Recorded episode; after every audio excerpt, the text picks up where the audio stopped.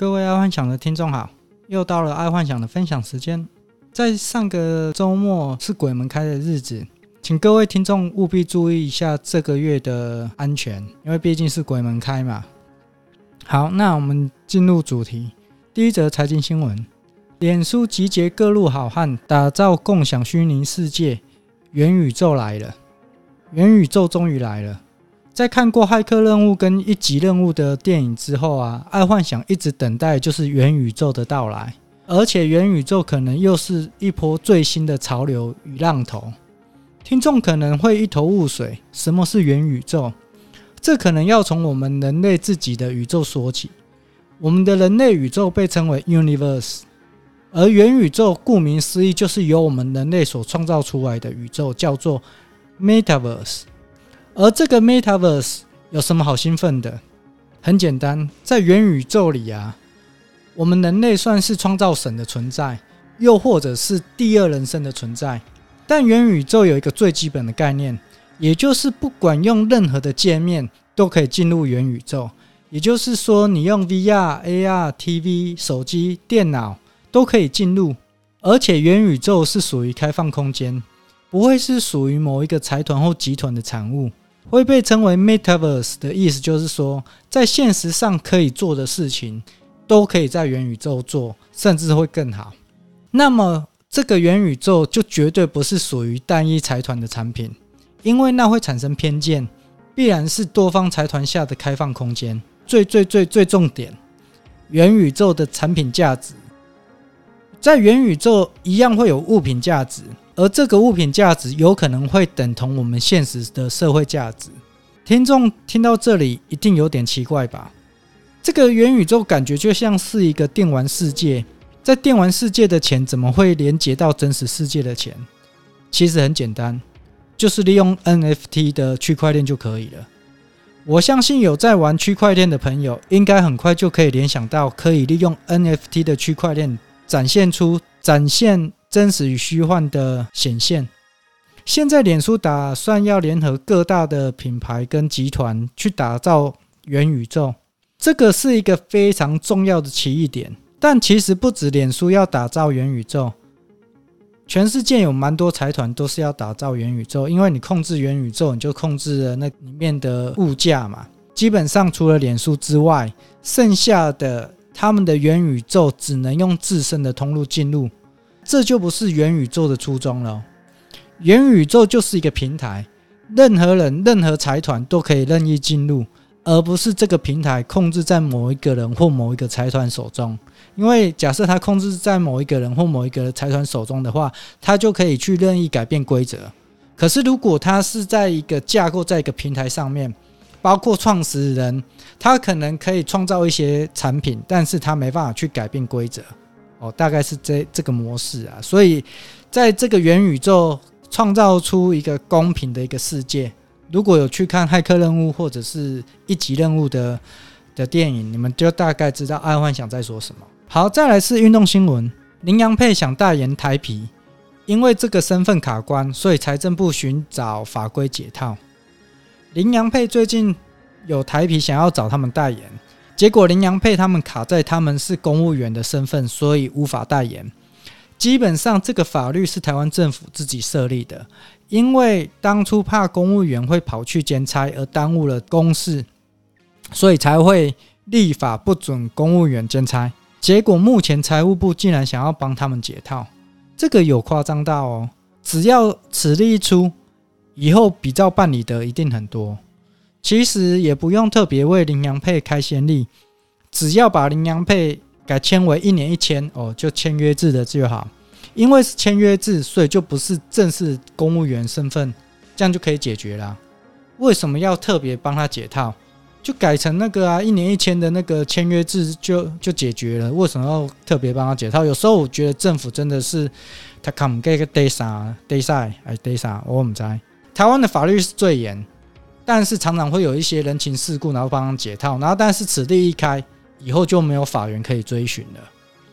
好，再来是国际新闻，降薪五十八还不够，球王梅西确定要走人，巴塞隆纳队发声明解释。球王梅西啊，离开他服役二十一年的球队。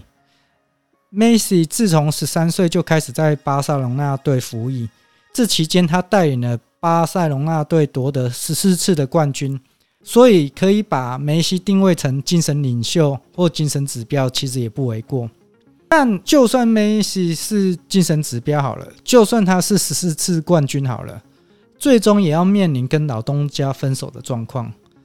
这真的是蛮难的一个抉择，毕竟一个是元老又有战功，然后一边是公司又濒临破产的边缘，那到底是要如何抉择？相信两边都有非常大的困扰。这个在商场上其实也蛮常看到的，常常可以看到跟着公司一路成长的老员工或元老，突然之间被公司说因为领了太多薪水而造成公司太大负担，公司需要做一些结构性的改变。所以常常就被离职或被遣散，但这当中其实会卡到很多的人情世故。毕竟他是从公司一路茁壮、一路成长嘛，然后也打下了很多功绩。啊，你今天说分手就分手，有点不顾情面，所以往往都会搞得资方跟劳方两方都会不欢而散。尽可能的话，最好公司设立法务部门，不然就是委托律师处理，这样才不会去伤了双方的面子。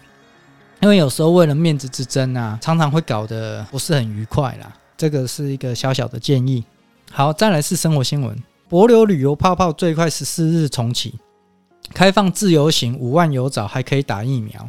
帛琉泡泡要重新开放了，但开放其实不是重点，重点是可以打疫苗。现在台湾的疫苗荒啊，之前很多人都跑去关岛打疫苗，但是有一个缺点就是回来还要再关十四天。现在去博流回来是不用被关十四天的。如果真的有需要的听众，可以考虑飞博流去打疫苗。毕竟现在要开始解封了，如果要爬爬照之前啊，还是有打疫苗会比较好，回来的比较安全。说真的啦，以爱幻想同年龄的啊，只有一半有打到，然后剩下另外一半也不知道等到哪个时候。接下来进来的疫苗都是准备给打过第一剂的人打的。还没打到第一剂的，恐怕是有得等了。加上现在台湾政府要拼大学，要在九月开学，所以那也就代表二十二岁到三十五岁啊会被排挤哦，就是打不到的意思。以这个博流旅游泡泡来讲，就趁机去博流玩，然后顺便打疫苗，这真的是没有办法中的办法啊。毕竟疫苗荒，恐怕要等到明年中。才有办法解决。听众如果敢打高端疫苗的话，那就另当别论了。如果你现在去申请高端疫苗，应该是有得打啦。可是除此之外啊，就连 AZ 其实也是要等哦，因为像现在就连 AZ 它都没有疫苗了。去博流打可能真的是一个选项啊。因为去关岛当初爱幻想不建议的原因是，你去了关岛。你只能打一季，然后回来要关十四天，等于浪费了快将近一个月的时间。然后你现在去博流去四天，然后回来不用关十四天哦，这样其实是可以考虑，而且费用又不高。因为之前去关岛可能就要大概十几万嘛，然后现在就不用了，所以这真的是可以考虑。好，再来是科技新闻，Sony 第一季财报净利一百二十五亿元，售出了两百三十万台的 PS 五，然后台湾 PS 五的预购来了。第十波各大通路抢预购，Sony 它在第一季的财报还蛮亮眼的。啊，当然 PS 五也有助攻了，但是目前因为全球的晶片荒，造成 PS 五一直处在缺货的状况，PS 五都已经开卖大半年了，到现在还需要预购才能买得到，从这里就可以看得出来晶片荒有多严重。毕竟像 Sony 这种大公司啊，其实他们都有 focus 预估量的。结果连 Sony 都有晶片荒的问题，就不用提其他的电子公司了。加上现在全球汽车行业都在转型期，电子晶片对于自动驾驶啊是非常重要的配备，而自动驾驶啊又取决于算力的多寡，然后算力的多寡又取决于晶片的奈米级数。这个在以前是完全无法想象的，毕竟以前的车子晶片可能不需要那么高的算力，所以自然就不会来抢高阶晶片。但自从自动驾驶成为显学啊，高阶晶片就成为必争之地。像游戏机、显示卡、手机、自动驾驶、AI，全球突然都涌入了高阶晶片，这样不塞车才有鬼。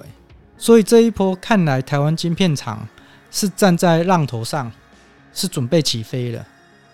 好，那今天爱幻想就分享到这，记得帮爱幻想按赞加分享哦。晚安，拜拜。